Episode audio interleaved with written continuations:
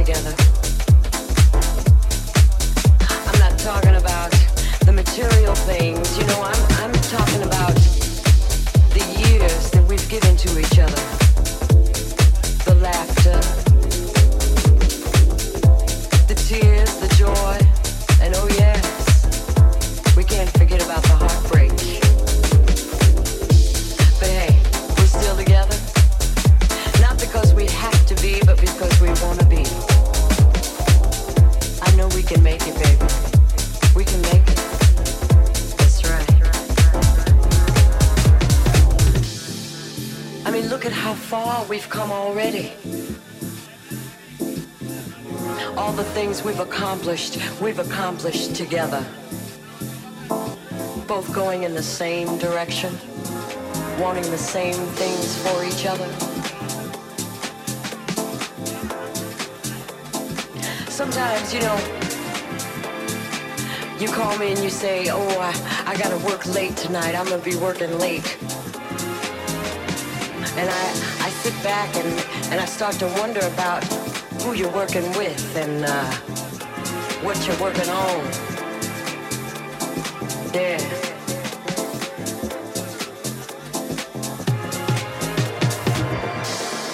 And I might get a little upset, but then, you know, you come home and you always find some little way to let me know I got no reason to worry.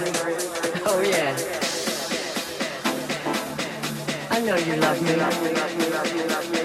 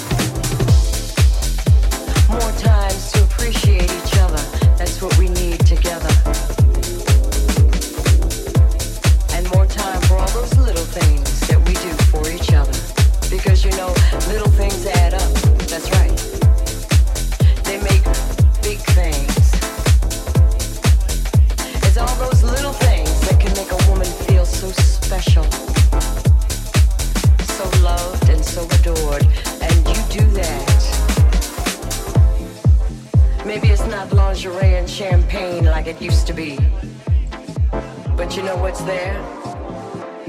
That same old heart, the one that beats for you, baby.